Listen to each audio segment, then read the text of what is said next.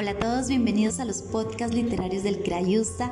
Para hoy queremos homenajear a los profesores, a los docentes, a los maestros en su día, felicitarlos por esa gran labor que hacen y por eso quiero invitarlos a leer el libro recomendado de la semana titulado Profesor del autor Fabián Sanabria.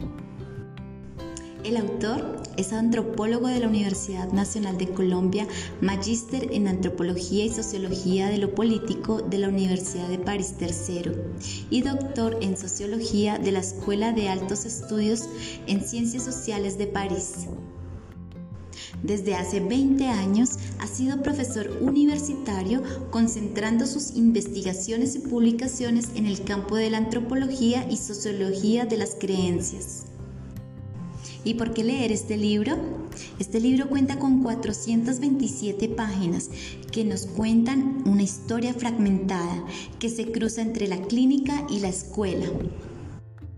Fabián Sanabria, el protagonista de esta historia, entra a cuidados intensivos por no saber cuidar una gripa, ocasionándose así una neumonía atípica.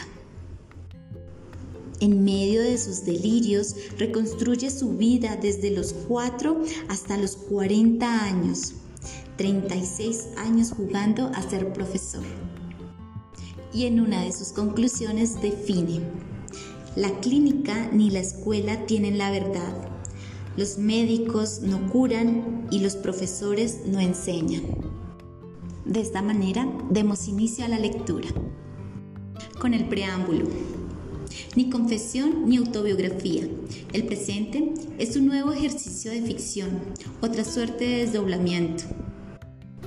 En este relato transcribo y adapto la voz de un narrador, construyendo quizás una realidad paralela. Aquí vuelvo a delirar en primera persona para descubrirme como otro. En ese sentido, la mayor parte de mis secos constituye un alegato sin pausa ni receso por eso, en los capítulos que siguen tampoco habrá comas, sino vacíos que generan una letra mayúscula. De algún modo, trato de encontrarme con alguien que quiere huir para acercarme a él sin alivio. ¿Cómo ha ocurrido eso? Hace un tiempo enfermé gravemente. Tuvieron que hospitalizarme y enviarme durante varios días a una unidad de cuidados intensivos. Estuve en coma inducido y no podía respirar autónomamente. Si se quiere, entré en un profundo letargo. La falta de aire me permitió recrear, sin censuras, buena parte de mi vida. De repente surgieron personajes que desde la más temprana infancia han influido en este trayecto. Mis padres, algunos maestros, ciertos amigos, colegas a quienes evoco con el apodo que mi memoria identifica. Independientemente de lo que son o fueron, algo de su ego me contagió. Estoy hecho de sus voces y gestos. En dos palabras, soy ellos. En la clínica me aterraba repasar el montón de manías de profesor que durante 40 años he adquirido todas esas minucias y protocolos que sin darme cuenta persigo. Hacer listas, ordenar cosas, clasificar simétricamente objetos, evocar alumnos imaginarios, preparar intervenciones y planificar el futuro. Pero en medio de un juego, un ensayo serio, muy serio, tan serio que no quiero tomarlo en serio. El relato que sigue a dos tiempos trata de eso, de jugar a ser profesor mientras los médicos me curan de la pretensión de enseñar, en la que definitivamente no creo. ¿Acaso alguien enseña? ¿Quién soy yo para enseñar? ¿No debería decirse errar y aprender? En buena medida, el juego de profesar es un oficio exhibicionista y no necesariamente ejemplar que desde niño practico en esa dirección, no aspiro a que el lector se identifique conmigo. Simplemente le pido que observe a través de las gafas que me he puesto lo que veo y que trate de percibir mediante las líneas transcritas lo que invento. Un ambiente que en cuatro décadas me ha conformado al que particularmente por medio de la ficción reconozco. Obviamente cabe la posibilidad de que las voces y gestos descritas y narradas desde la clínica y la escuela sean solo un delirio. Es una especie de burla o ironía. Normalmente los profesores somos tan sofisticados, proclamamos en calidad de expertos lo que se debe, incluso pontificamos sobre lo bueno, lo recto, lo justo y lo bello. Mas, aquello que decimos saber no es justamente un creer, una búsqueda, un deseo. Algo nos falta. He ahí el dilema. Ser profesor para mí consiste en desear con todas las ganas del mundo, porque nunca es suficiente y siempre seremos incompletos. Por supuesto que a lo largo de las páginas que presento aflorarán numerosos complejos de gran señor y frases de autor incomprendido. A eso no le temo, y pese a los nombres que fugazmente trastoco, quisiera no resultar ofensivo. En buena medida sigo siendo un niño y aunque los adultos me censuren por jugar con un credo, dejo en las manos del lector este acto fallido. Con el intento que sigue, quise convertirme en titular de la institución a la que simbólicamente pertenezco. Como sabía que mi alma mater concedía ese título, igual que el doctor honoris causa, en términos generales me atreví a indicar la cátedra que tras mi retorno quería orientar. Evidentemente esa insolencia del modo más burocrático me fue negada.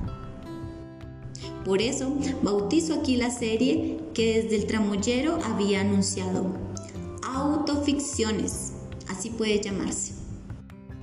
De esta manera finaliza el preámbulo y vamos a dar continuidad en la página 10 al inicio del primer capítulo.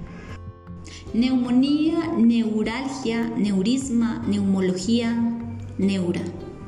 ¿Tiene que ver con los pulmones o provienen del cerebro?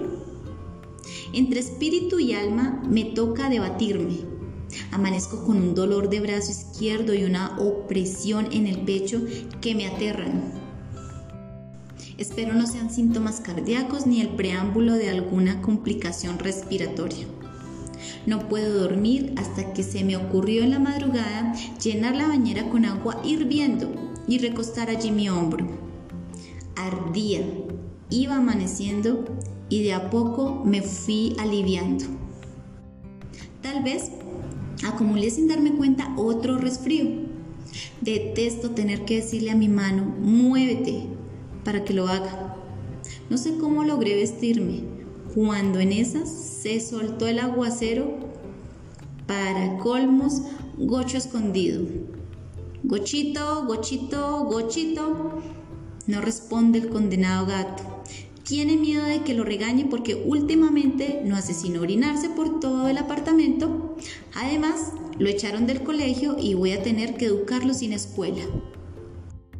Tras la muerte de Mitsuko, apareció como Pedro por su casa peleándose con un mastodonte grisáceo por culpa de una chocolatosa.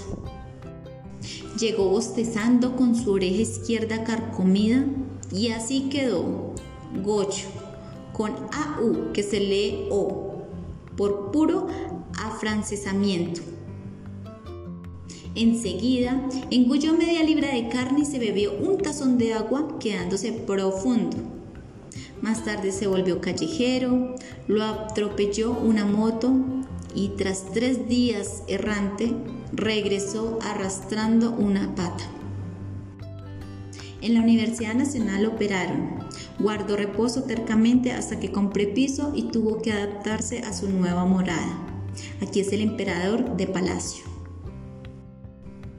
Está bien, no voy al café pasaje, me quedo.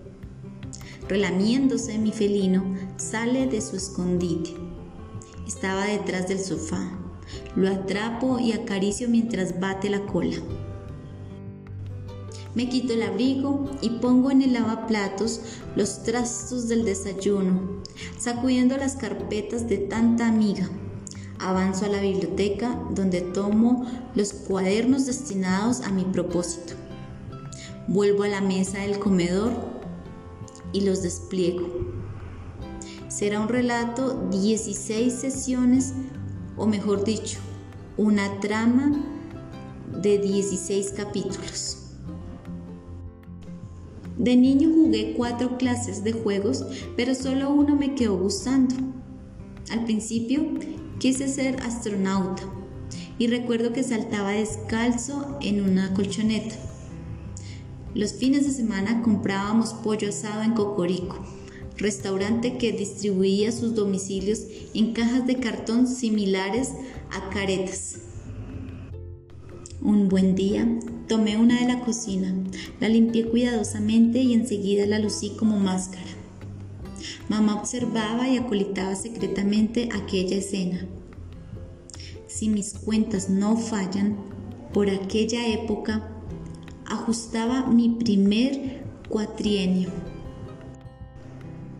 Al verme con vocación de astronauta, ella me adaptó un overol azul para que contara con traje espacial y empezó a hablarme de la llegada del hombre a la luna. Mi padre me llevaba de paseo queriendo apartarme de ese juego. Más acá, de planear, empiezo a sudar frío. La cosa es como de fiebre, otra gripe que debía haber incubado. Apenas garabateados, recojo y guardo los cuadernos. Me pongo una ruana, no resisto la congestión. Tengo que acostarme un rato. Vamos, Gochito, otra vez a la cama. A escalar montañas entre las cobijas para que no nos coma el zorro. Detesto a los médicos y si la cosa se complica tendré que visitar alguno. Benditos los remedios caseros. Empecemos por ellos. Agua panela con limón, tres ramas de hierbabuena y dos pastillas de acetaminofén. A ver si con esa combinación los síntomas cesan. Antes de explorar volcanes y nevados, llamo a Pilar para que me consiga una cita en Unisalud, confiado en que ninguna excursión de urgencias resulte necesaria.